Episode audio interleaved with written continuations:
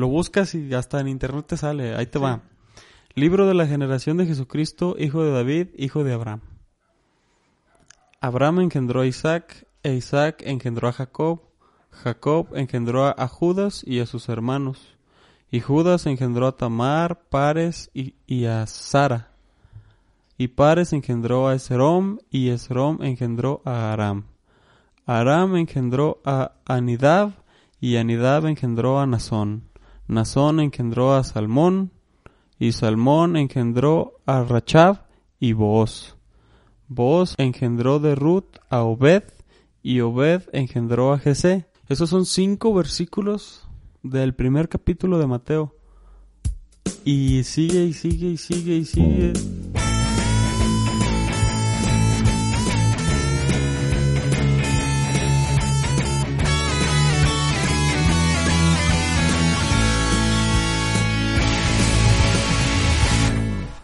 ¿Qué tal? ¿Cómo están? Sean bienvenidos al episodio número 20 de Católico. Eh, el día de hoy creo que vamos a hacer una conexión no tan directa con el episodio anterior, ya que después de Adán y Eva, después de haberlos expulsado del paraíso, bueno, pasaron tal vez varias generaciones, ¿verdad?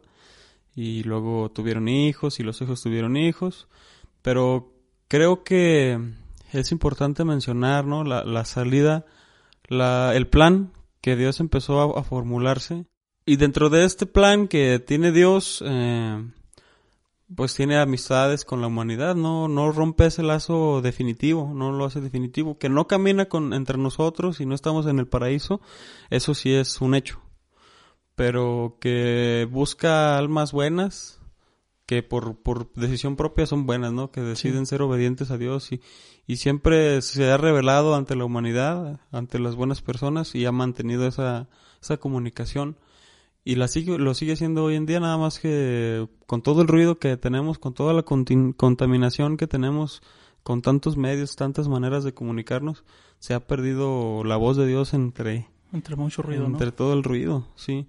Y bueno, uno de los afortunados, y que fue el primero que se considera el padre, ¿no? El padre de todos... De generaciones. De todas las generaciones, es Abraham. Y es un, bueno, es un, un ejemplo a seguir para todos nosotros, para todos nosotros que hemos caído en el pecado, que nadie está exento de eso. Pero sobre todo lo que Dios nos puede enseñar a través de esas personas, ¿no? A las que, a las que se dirigía. Eh, como decías, está, está bien, eh, Dios siempre ha buscado la manera de tener esa comunicación, ese contacto, ese acercamiento con el hombre, con nosotros los humanos, para que no nos perdamos, ¿no? Para que, que nosotros continuemos este, sabiendo que hay un Dios que nos creó y que nos hizo para vivir bien. Por medio de Adán y Eva, pues perdimos ese paraíso, ¿no? Pero siempre estuvo en contacto, mandando personas, ah, en este caso los profetas, ¿no? Diferentes profetas. Yo creo que si los nombramos, pues nos llevamos todo el episodio. Son demasiados profetas y no que otra persona a lo mejor no profeta, pero que, que está anunciando a Dios, ¿no? Hay una parte en la Biblia, mm, ahorita no lo tengo así, lo tengo muy vago, que, que sueltan un montón de nombres, pero un montón de nombres en, Génesis. Es en Mateo. En Génesis en el primer capítulo de Mateo también avientan todas las generaciones, todas las generaciones. Sí, yo, yo me acuerdo que, bueno, es que yo nada más así, de en orden, leí el, el libro del Génesis y el Éxodo, y me acuerdo que entre esos dos hay un montón de nombres, como que después de Caín y Abel, sueltan un montón de nombres que ni siquiera sabes qué onda, y ah, el que quiera ponerle un nombre a su hijo, que busque en esas páginas ahí. y creo que no son tan comunes, ¿no? Por como María, José. Juan. Eh, Juan. Sí, que son más comunes. Agárrense de los primeros los primeros nombres que salen en la Biblia. Aunque Noé también es muy... Muy usado. Sí, conozco a varios. Sí, yo también.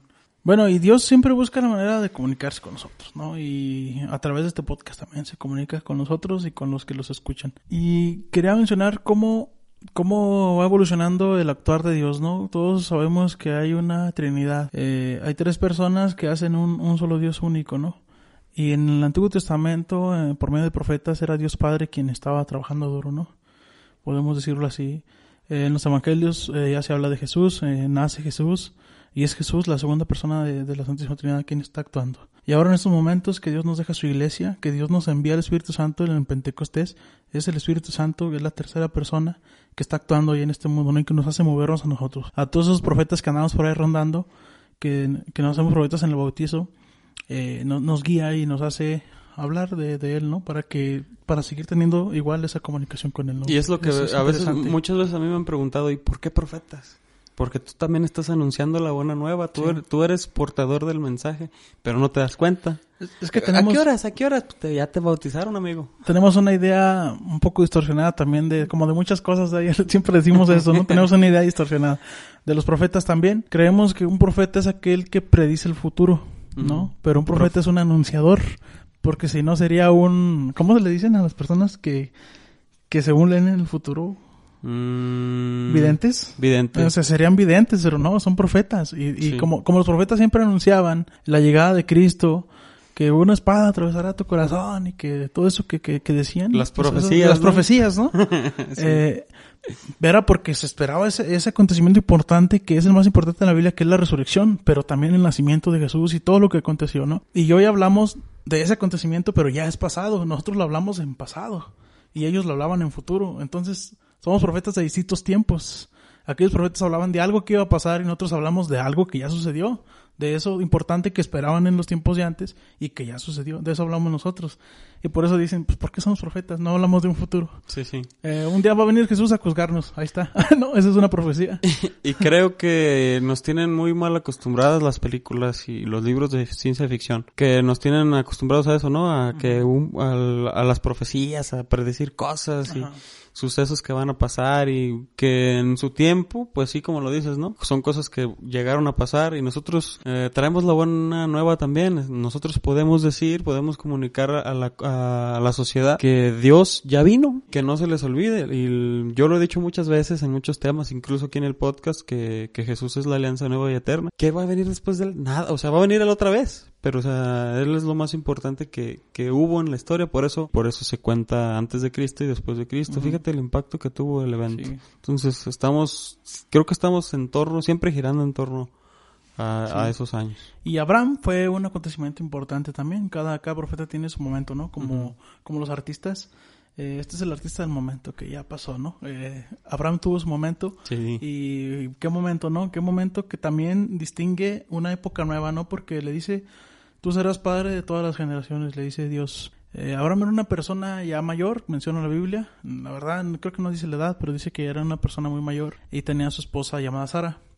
Eh, eran unas personas muy mayores y no podían tener hijos, ¿verdad? No. Y un día Dios se le, se le, se le representa a Abraham y le dice que, que tendrá un hijo y que le llamará Isaac. Entonces, Antes de eso, ¿no? Le- ya le decía a Dios, tú, tú vas a ser este, el padre de todas las generaciones, de todas las naciones, tú vas a ser, sí, tú vas a ser como que alguien importante, vas a tener una descendencia tan numerosa como las estrellas del cielo. y Abraham se reía, Sí, ¿no? no, pero ¿cómo? Si ya estoy viejo, Sara también, no, no podemos tener hijos. Y luego le dice que siempre confíe, que siempre confíe en Dios, que Dios todo lo puede. Dios provee, ¿verdad? Ujú, sí. y, y creo que no le dijo Dios que se iba a llamar Abraham, la verdad no recuerdo. Sí. ¿Sí le dijo? No, Abraham, ah, le dijo a Abraham, o sea, estamos hablando de Abraham. Pero Dios, hijo. Dios sí le dijo a Abraham que, Sí. le, iba a poner, que le pusiera a Isaac. Ah, sí, le dijo que le pusiera Isaac. Sí. Creo que sí. Y La a, no y- y a partir de cuando recibió esa misión, Abraham se dejó llamar Abraham y se empezó a llamar Abraham. Ujú. Ya, no sé si cuando lo recibió la misión o cuando ya tuvo a Isaac como hijo. La verdad no, No me acuerdo. Y eh, Sara también se dejó de llamar Sara y se llamó Sahara. También con, no Sí, sé, con no sé H, qué, ¿no? eh, sí. No sé qué no sé qué transformación tenga, qué significado tenga, lo Sí. vamos a investigar. Hay que investigarlo. Sí. No, no lo habíamos pensado hasta ahorita que estábamos hablando. Creo que nos faltó leer un poco más. Sí.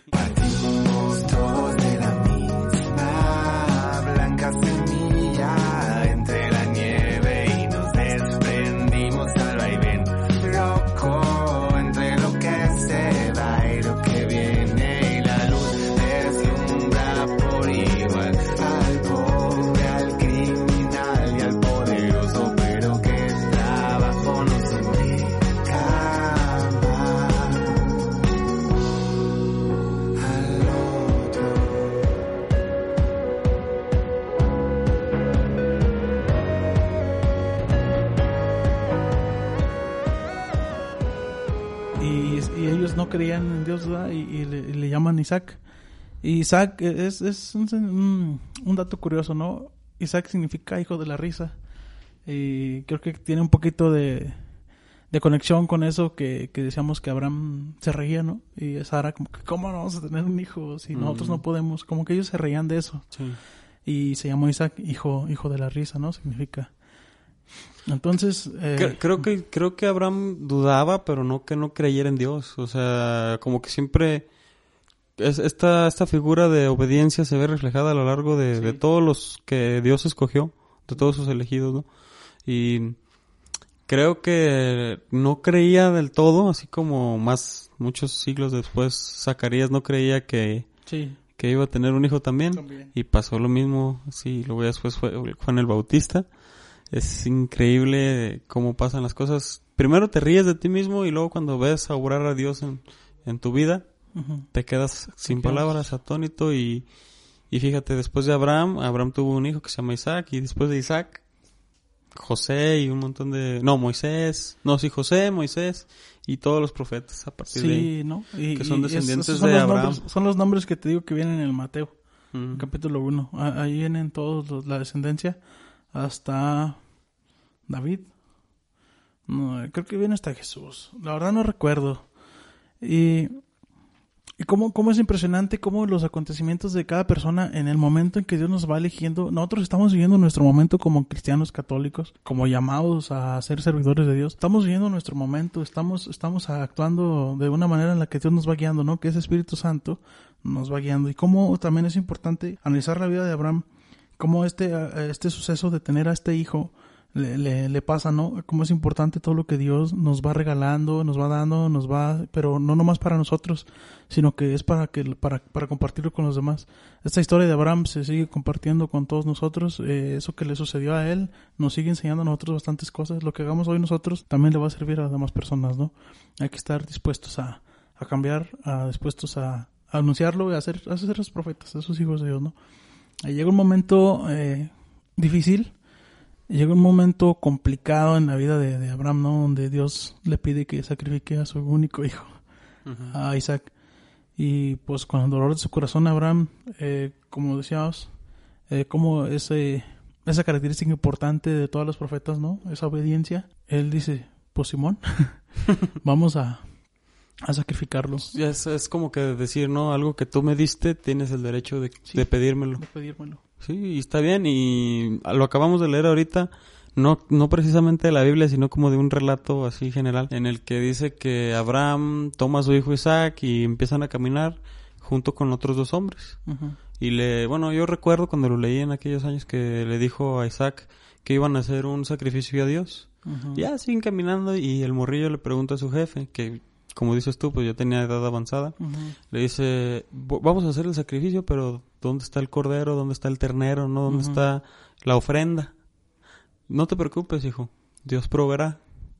Y así se van por todo el camino.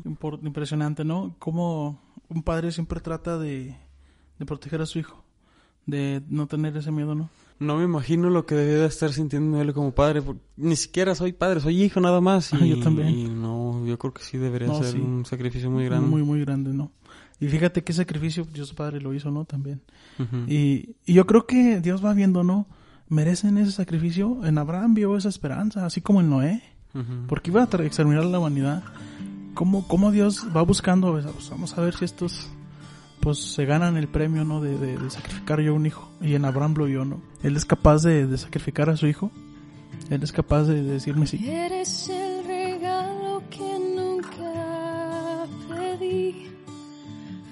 porción de cielo que no merecí.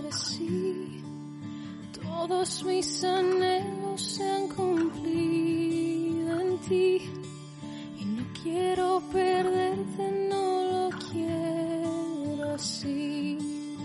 Te dejé tan sola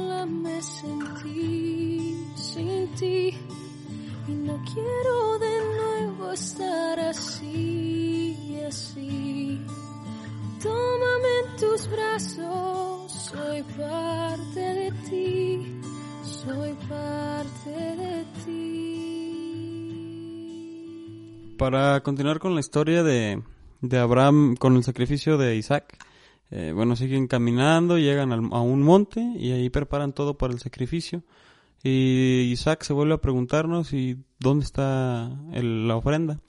Entonces su padre Abraham, con todo el dolor de su corazón, di- dijimos, siempre un padre trata de proteger a su hijo que, que siempre esté bien. Y llega el momento en el que él debe de sacrificar a su único hijo con una edad avanzada, con su esposa ya también con edad avanzada. O sea, todo lo que engloba ese sacrificio que a lo mejor Isaac era como que el, a lo mejor que les ayudaba en la casa o no sé algo contextualizándolo no en un Sí. en- en el- así como que en la vida personal todo lo que podría estar haciendo Isaac por sus padres y tener que sacrificarlo y eh, levanta el cuchillo en contra de su hijo y antes de que lo clave para antes de que pierda la vida Isaac un ángel de- del Señor les habla le habla le habla a Abraham y le dice que no que, que no lo mate. Que no lo mate y que nada más era una prueba para, para Dios, para con Dios su Señor, ¿no? Para ver la obediencia, para ver si quizá era digno de, de ser el, el padre de las generaciones venideras. Y miren, estamos Aquí hablando de estamos eso. hablando de él.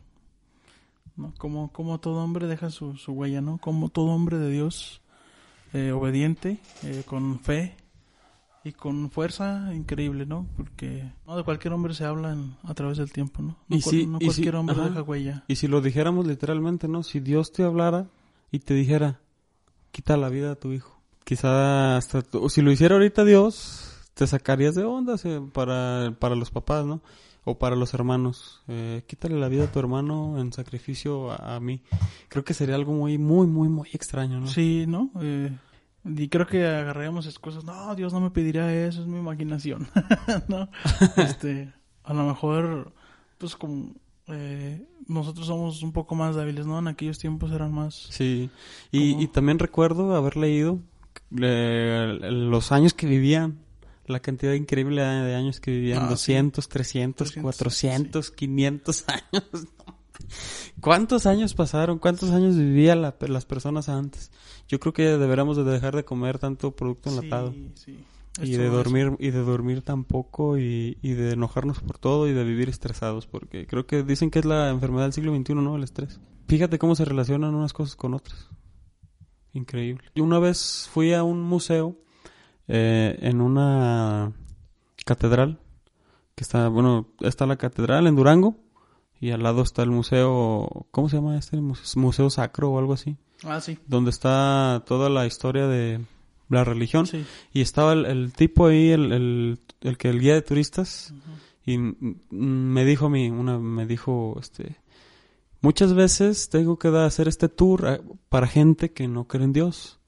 Y es complicado eh, no meterme en temas religiosos cuando el museo se trata de eso.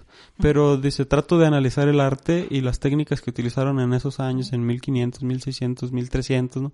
De pinturas que tienen que, que usaron algunas técnicas, dice, pero es, es bueno toparse con alguien como tú, que te puedo explicar abiertamente de todo lo que, todo lo que se puede ver en este museo. Y ahí se plasma en todo, en ese arte, y ya lo había dicho también anteriormente, en el arte se quedan plasmadas todas es- estas historias que estoy seguro que para muchos son fantasía. Una vez escuché también en un, en un podcast, no me acuerdo, creo que sí fue en un podcast, que tienes dos opciones, o creer la historia de la Biblia o creer la historia de los libros de texto de tu país y creer que esa es la historia. Pero yo digo, ¿por qué no las dos? ¿Verdad? Claro que todos los países, todos los países tienen a sus presidentes, a sus reyes y todo, y tienen registros de ello. Y la Biblia también es un registro histórico, que no debe de verse tal cual, porque es palabra de Dios, pero queda testimonio de las personas que aparecen en él. La, Biblia se divide en, en siete tipos de libros. Eh, no me acuerdo de todos, voy a mencionar los que me acuerdo. Se divide en profético, didáctico, histórico y hasta ahí me quedé ya. Pero hay hay uno de testimonios. Eh, creo que sí. testimonios. Y creo que hay unos que son arte, otros cánticos. No me acuerdo cómo, cómo se, se divide. Eh, los salmos, ¿no? Los como los salmos. Sí. Son cantos. Ajá. Pero se dividen en distintos tipos de libros, ¿no? Los proféticos, los didácticos, los didácticos que te dicen qué, qué hacer, ¿no? Como el. Evangelio. Es el ejemplo. Eh, como nos dicen siempre, ser Evangelio viviente, ser un Jesús, ¿no? Porque Jesús era el Evangelio. Ese Evangelio que se anuncia es Jesús, es Jesús desde que se, está el Evangelio. Y, Eh. es- y hago el comentario porque a mí me gusta, me gusta poner los pies sobre la tierra y darme cuenta que es parte de, de la historia. Y es algo que a mí me gusta mucho darme cuenta de eso porque yo antes era como, como muchos que iban a ese museo que, ah, pues una historia de cuento de hadas, ¿no? Cuando en realidad son hechos que sucedieron.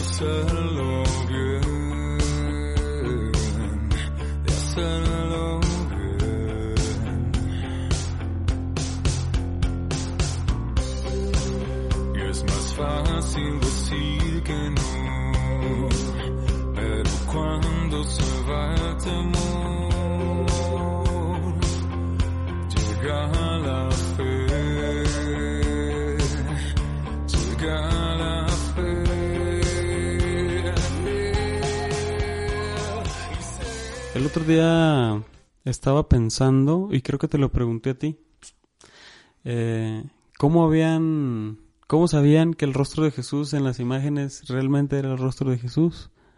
Porque quizá no haya sido así, o si haya sido así, y estaba, pero, ¿cómo? ¿Sí te pregunté a ti? Sí, sí me preguntas Eh, entonces, la respuesta también está ahí, ahí está la respuesta, nada más que cuando no sabes o cuando no te das cuenta que lo sabes y lo dejas pasar. Pues no, no te acuerdas cómo lo aprendiste.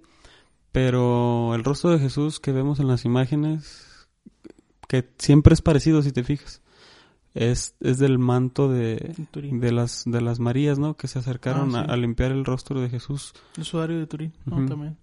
Ese, ese, ¿cuál? Ese fue donde fue envuelto cuando, después de, de que falleció. Mm.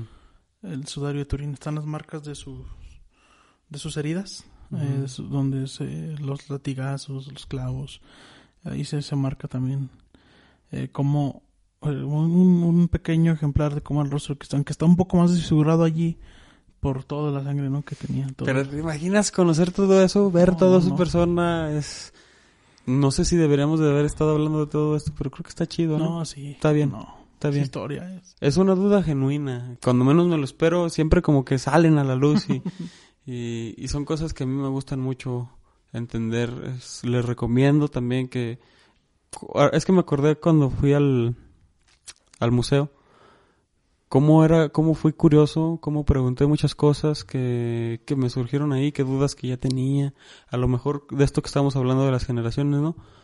¿Quiénes son tus antepasados? ¿De quién desciendes? Si te vas más atrás, más atrás, más atrás, más atrás, ¿dónde vivían ah, más, más allá de tu bisabuelo o tatarabuelo que, que a lo mejor ya no los conociste ni, ni de nombre? O sea, ¿hasta dónde podríamos llegar? Sí, sí, sí. es- En ¿De una de vengo, esas, no? en una de esas, y tenemos algo allí de un primo de Jesús, o, ¡ah! que, que sería muy ambicioso de mi parte. No, debemos de tener algo, ¿no? Algo de, de los antepasados, ¿no? Aunque sea un poco. O a lo mejor, este, no, no de la sangre de, de, de los profetas, ¿verdad? Pero a lo mejor de alguien que conoció a los Sí, profetas. conoció. Eso es seguro. Sí, sí. Eso sí es seguro. Si, si vamos más atrás. Y nada más, nada más quería como que concientizar la, lo real que es todo esto que estamos hablando.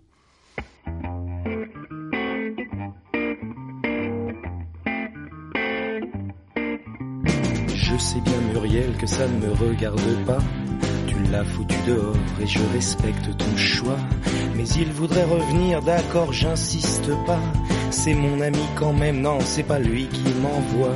Ça me fait de la peine, vous alliez si bien ensemble. Six ans de vie commune, mais je veux pas le défendre. Avec tout ce que vous avez vécu, avoue que c'est dommage. Et je te dis pas combien il souffre, ça serait du chantage. Muriel, je t'en prie, je t'en supplie, dis-lui oui, dis-lui oui. Oh, dis-lui oui. Hablando de, de, de Jesús, ¿verdad? De, de su rostro, de cómo, cómo sabemos si es tan parecido o no. Eh, hablamos del usuario de Turino, cómo quedaron ahí marcadas sus, sus marcas de golpes. Quedó marcado más que nada su sacrificio, ¿no? Allí, su sacrificio por la humanidad. Y cómo todos tenemos que hacer un sacrificio, ¿no? Ya vimos en Abraham ese sacrificio que, que iba a hacer, ¿no? Que No, que para lo- Dios, para. Dios, para Dios, eh, eh, a los ojos de Dios hizo el sacrificio. No, claro, y a los ojos míos también, Sí, y porque a los de o todos. sea, él, que- él estaba dispuesto, ya lo iba a hacer, nada más que alguien, un ángel le dijo, espérate, gracias. Sí, Pero él ya se había Ya, ya. mentalizado, ya lo había decidido, lo ya iba a estaba hacer. premeditado, ¿no? Sí, Y, y ese sacrificio que hizo Abraham, y ahora pues poner de nuestra parte, ¿no? También nuestro sacrificio. Eh, como siempre, una frase también bien camada, todo sacrificio eh, tiene buena recompensa, ¿no? Eh, es una frase que yo he escuchado desde, uff, cuando empecé a estudiar, que no, que échale ganas, que todo sacrificio vale la pena, y que Ujú. siempre, siempre he escuchado esa frase. Pero es cierto, el sacrificio de Jesús ha valido la pena bastante, ¿no? ¿Cuántos santos no tenemos en el cielo, ¿no? Que pueden estarnos también abogando por nosotros. Eh, ¿Cuántos santos hay, no? Eh, la iglesia de Cristo, ¿cuántos años tiene fundada? Eh, Sigue al pie, sigue al pie del cañón, con errores y todo, por supuesto, pues está formada por hombres, ¿qué esperamos, no? Eh, pero, pero ahí está, un fruto, ¿no? De ese sacrificio de Jesús.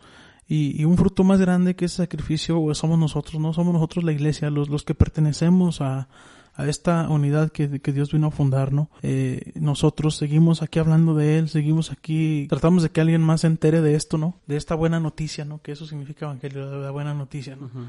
Queremos que alguien más sepa para que ellos también lo transmitan con los demás y, y todas las personas se den cuenta de todo, todo- de nuestra historia, de dónde venimos, ¿no? Si alguien se ha preguntado de dónde vienes, pues venimos de Abraham. Allí, allí nace nuestra generación nueva. Y son 40 hasta Jesús y hasta ahorita quién sabe cuántas 40 más vayan, ¿no? Eh, pero de allí venimos.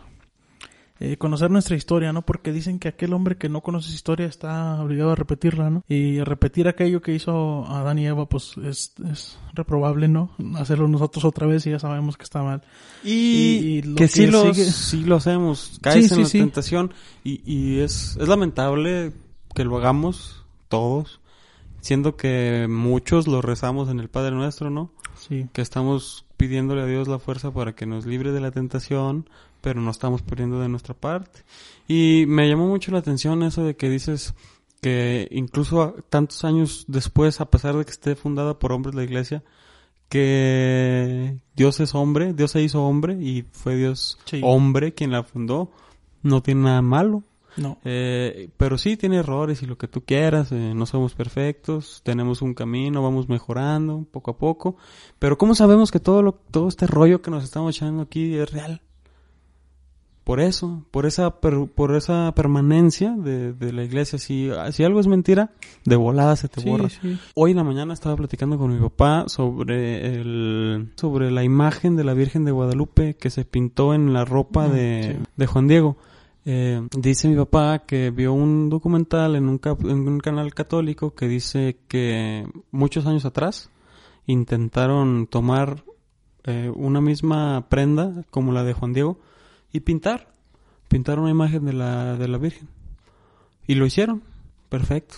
Pero al cabo de los años, al cabo de pocos años, la pintura se, se, se- sí, se degradó, se quitó, perdió su, su, Su color. sus colores, sus texturas, lo perdió todo. Y si nosotros vamos a la catedral, a la basílica de México, nos podemos dar cuenta que ahí está, ahí está la imagen de la Virgen eh, sin Intacta, ¿no? Sí, creo que es una réplica, que hicieron una réplica, ¿no? Y la original no está allí. Porque imagínate, No, o sea, imagínate, no, no, no. Hay una película donde se trata de la imagen de la Virgen de Guadalupe en los tiempos de ahora y que se la roban y traen un desgote. Está chido. Sí, eh, digamos el ejemplo mejor explicado, ¿no? Que las cosas de Dios permanecen y trascienden el tiempo. sí. Trascienden el tiempo.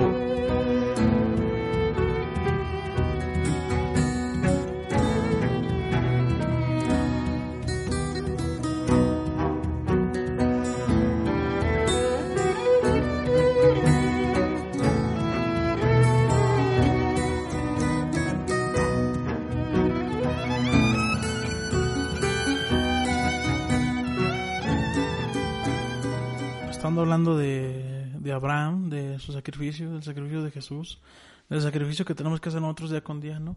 A lo mejor con unos pequeños tropiezos, a lo mejor con, con pequeños errores, pero siempre firmes en la fe y firmes en, en, en la voluntad de, de seguir haciendo las cosas bien, ¿no? De intentarlo cada día, intentar haciendo cada día las, las cosas mejor. Eh, sé que a veces llegamos a un punto en el que decimos, no, pues lo estoy haciendo bien, pero siempre, siempre hay algo que mejorar, siempre.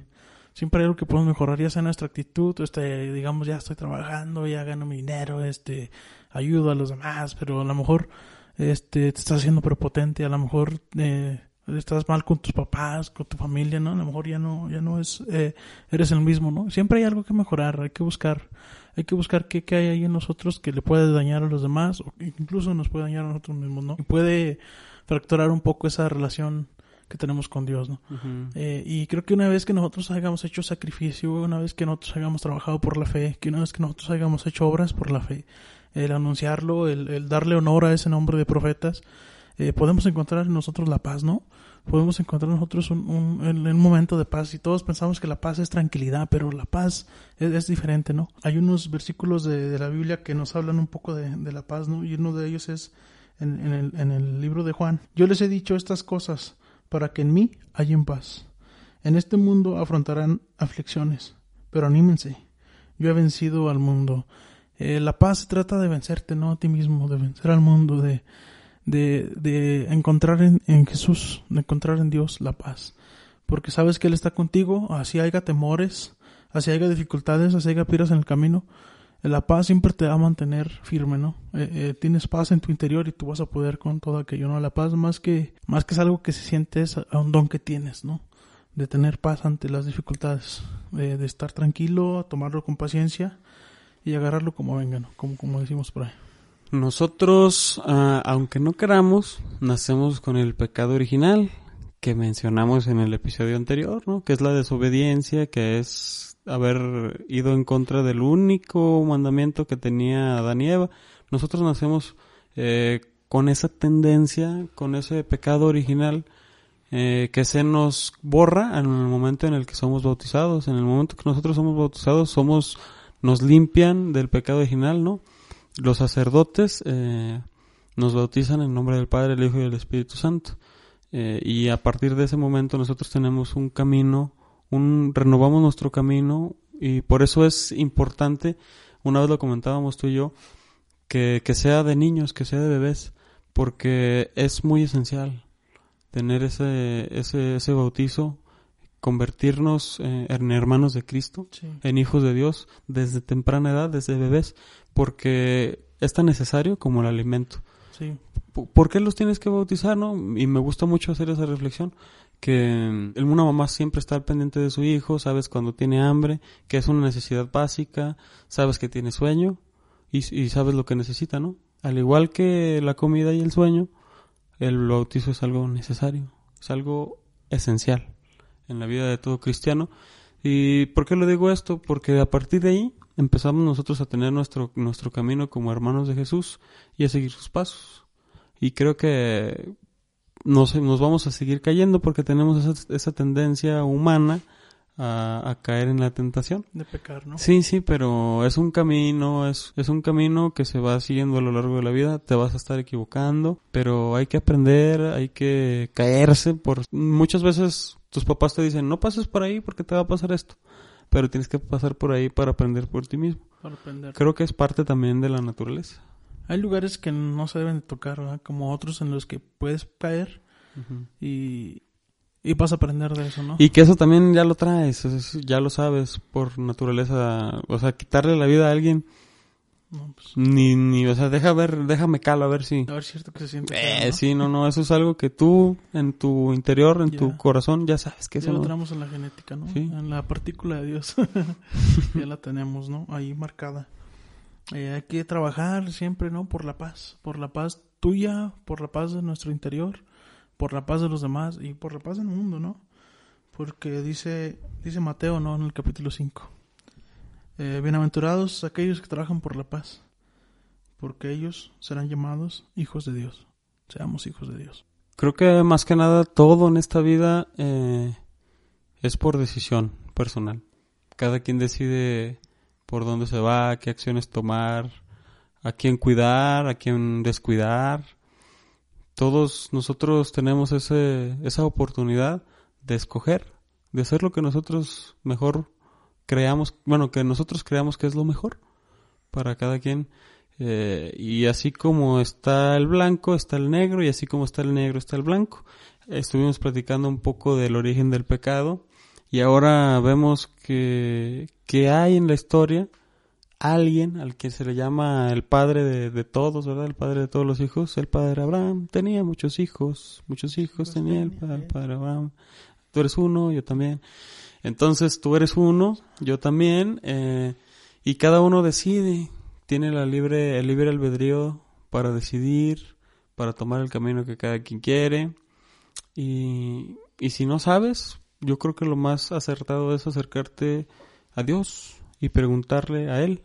Una vez Martín Valverde en una plática que, en la que, a la que fuimos, dijo, si estás enojado, díselo a Dios. Si estás contento, también habla con Dios. Si estás triste, díselo, díselo a Dios. Si estás preocupado, díselo a Dios. Y si vuelves a estar enojado, enójate con Dios y dile a Dios y enójate y vuélvele a decir. Dice, y si no sientes nada, también dile. Todo lo que sientas, díselo a Dios. Y, y creo que ahí ese es un, ese es un camino, ese es, no, no quiero decir camino. Esa es una manera, esa es una manera de encontrar la paz. Cuando tú expresas todo lo que tienes en tu corazón y que se lo dices al que mejor te puede escuchar, que es Dios, ahí es donde puedes encontrar esa paz y dices tú no es un sentimiento, es mucho más que eso, la paz. Y para mí es lo más importante también. Y hasta aquí dejamos el episodio número 20 de Católico. Fue algo interesante, fue un poco reflexivo, un poco de historia, un poco de, de espiritualidad. Y espero que les haya gustado, esperamos que les haya gustado. Y nos escuchamos en el próximo episodio de Católico. No se olviden de hablarle a Dios.